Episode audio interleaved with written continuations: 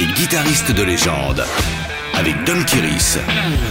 Monte le son pour la Monterey Pop Strat de Jimi Hendrix. Le premier grand rassemblement de l'histoire du rock a eu lieu en juin 1967 à Monterey dans la baie de San Francisco. Pour lancer le Summer of Love, tous les groupes importants étaient présents.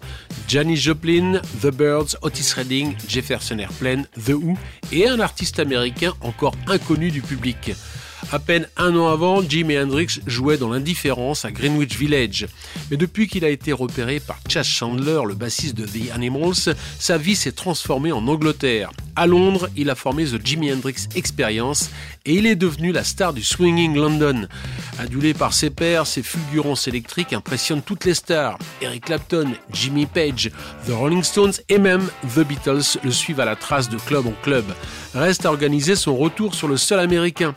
Selon la légende, c'est Paul McCartney qui l'invite à la manifestation de trois jours où tous les groupes jouent gratuitement. Le California Dream peut commencer. Sur scène, Brian Jones présente la tornade Hendrix pour un set époustouflant à 100 à l'heure.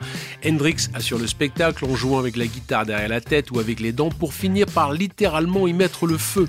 Sur le final de Wild Thing, il prend une deuxième Stratocaster, minutieusement préparée et peinte à la main de motifs psychédéliques pour le sacrifice de son instrument de prédilection.